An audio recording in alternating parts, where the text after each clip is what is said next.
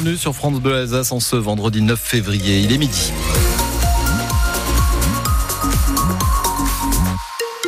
Le journal présenté par Émilie Pou. Émilie, on vient d'apprendre euh, la mort de Robert Badinter. L'ancien ministre de la Justice de François Mitterrand est mort à l'âge de 95 ans. Il restera dans l'histoire comme l'artisan de l'abolition de la peine de mort en France, l'un des principaux combats d'une vie engagée contre toutes les injustices, Pierre Emparent. Révolté par les erreurs judiciaires, Robert Badinter accepte en 77 de défendre le tueur d'enfants Patrick Henry, un procès médiatique au cours duquel il plaide contre la peine de mort au motif que la justice des hommes est faillible. Quatre ans plus tard, devenu garde des Sceaux et à contre-courant de l'opinion, il réussit à convaincre l'Assemblée nationale. Il n'y aura plus pour notre honte commune des exécutions furtives à l'aube dans les prisons françaises. La justice française ne sera plus une justice qui tue. Autre discours et autre promesse de François Mitterrand en finir avec la discrimination sur la majorité sexuelle des homosexuels. Le moment est venu d'en finir avec ces discriminations, comme avec toutes les autres, car elles sont en vérité indignes de la France indigne également l'antisémitisme. C'est l'autre combat de sa vie. Son père juif, arrêté par Barbie, est mort en déportation. Infatigable défenseur de la vie, jusqu'au bout, Robert Badinter milite pour abolir la peine de mort, mais cette fois à l'étranger. Parce que c'est la vie, c'est le combat de la vie, pas d'une vie, de la vie. En Alsace, c'est lui, Robert Badinter, qui est à l'origine de la construction de la prison de l'Elzo avec euh, l'ancien maire de Strasbourg, Marcel Rudloff. C'était en 1988. Les passations de pouvoir ont débuté ce matin, les traditionnelles cérémonies entre les ministres après chaque remaniement. Amélie Oudéa Castera a dit au revoir tout à l'heure à son ministère de l'Éducation nationale après même pas un mois.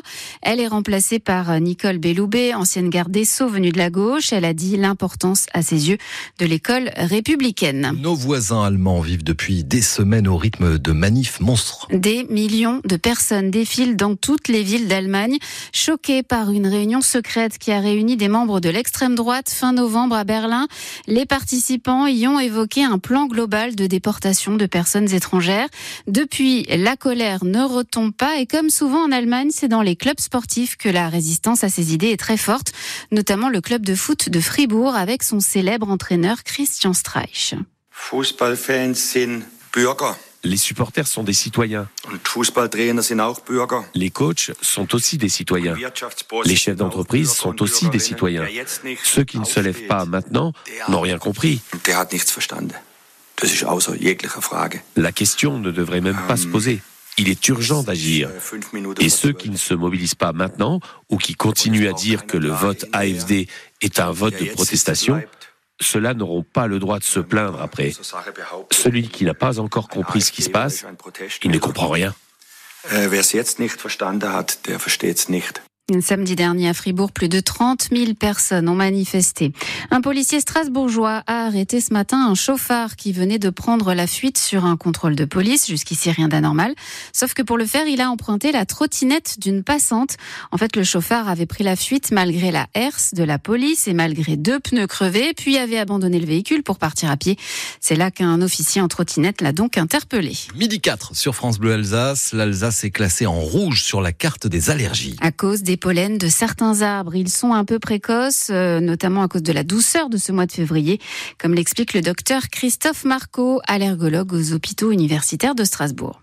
Dans l'air alsacien aujourd'hui, il y a beaucoup de pollen, des pollens en forte concentration, des pollens d'aulne et des pollens de noisetier. Ce qu'il faut savoir, c'est que historiquement, la présence de ces pollens dans l'air alsacien au mois de janvier et de février est normale. Mais euh, la période de pollinisation des pollens que je viens de vous citer a commencé euh, un petit peu plus tôt euh, cette année et commence en général de plus en plus tôt sur les dernières années. Un des facteurs les plus inquiétants serait que ben, on est en train de vivre hein, des, des hivers de plus en plus chauds, les températures sont de plus en plus et donc ça implique que ben, ces fameux arbres, hein, l'aulne et le noisetier, ont tendance à fleurir de plus en plus tôt, à polliniser de plus en plus tôt. Donc ils vont émettre des pollens dans l'atmosphère de plus en plus tôt et ce qui va entraîner, bah, comme on le constate actuellement, des véritables pics polliniques euh, envers janvier-février.